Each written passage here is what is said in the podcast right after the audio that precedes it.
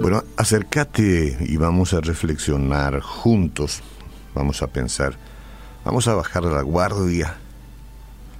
Bueno, bajar la guardia en el sentido de rendirnos ante Dios.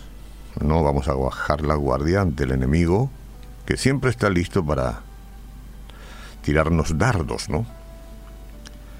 Pero ante el Señor sí, rendidos. Leyendo la Biblia, encuentro palabras como si yo mismo lo hubiese escrito. Eh, no lo escribí yo, pero esa impresión tengo cuando leo no entiendo lo que me pasa, pues no hago lo que quiero,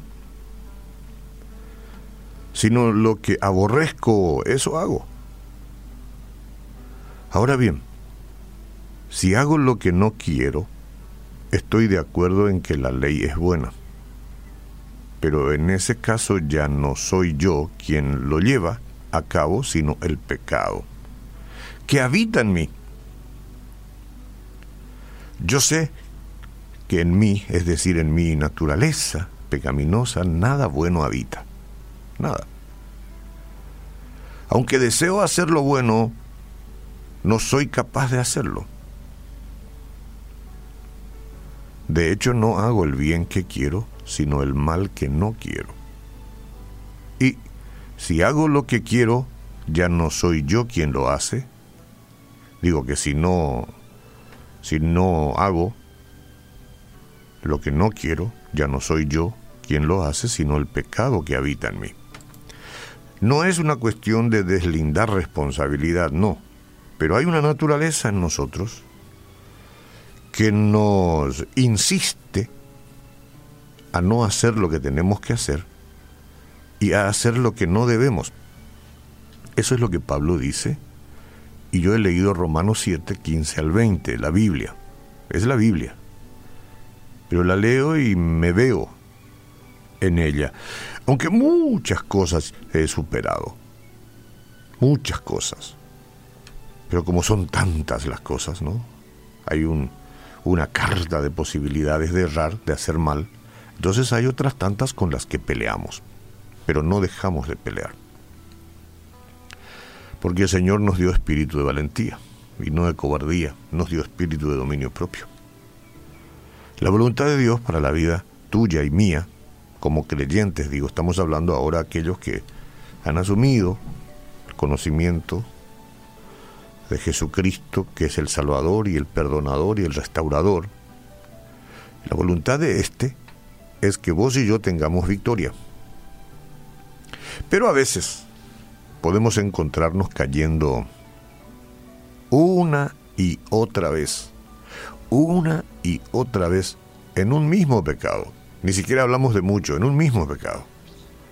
Y como resultado, nuestra vida de oración se caracteriza por promesas incumplidas de no reincidir en las faltas.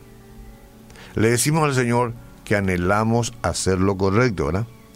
Pero a menudo nuestro deseo se desvanece cuando la integridad ya no es conveniente, ya no es placentera o rentable. Muchos creyentes, hermanos, digamos, ¿no? Cristo en las iglesias, se enojan con Dios porque no les da la victoria. Pero el pecado es siempre elección nuestra. No es elección del Señor, ¿verdad? Por eso digo, hay una naturaleza que combate, pero no podemos deslindar la responsabilidad. No podemos decir, ah, está escrito en la Biblia que lo que Pablo quería hacer no hacía y lo que no quería hacer sí hacía. Eso es para revelar cuál es la condición del ser humano pero de ninguna manera es un despliegue de forma de vida que debemos aceptar. Porque nosotros estamos llamados a luchar, estamos llamados a resistir la tentación. Y Jesús nos mandó y nos dio poder, nos, nos revistió de poder por su Espíritu Santo. Si una conciencia atormentada y sufrimientos son el resultado de nuestra decisión de pecar, ¿por qué seguimos pecando? Si sabemos que cosechamos lo que sembramos, ¿por qué lo seguimos haciendo? Una de las razones es la falta de arrepentimiento total. Nos remordemos un poco a veces, pero no hay arrepentimiento total. Entonces es posible que experimentemos dolor, humillación y vergüenza por el pecado y no estar verdaderamente arrepentidos. Y es importante revisar este asunto, porque nos conviene.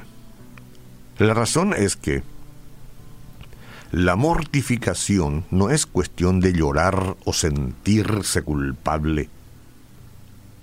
En vez de eso, el arrepentimiento verdadero es aceptar lo que Dios dice. Cuando lo hacemos, el corazón da un giro en dirección contraria a la transgresión persistente. Dios dice que no debo y no lo haré. ¿Mm? Fácil decirlo, pero Dios nos ha dado poder para que esto sea una realidad. No nos dejó sin poder. Espíritu Santo es el que nos da el querer como el hacer.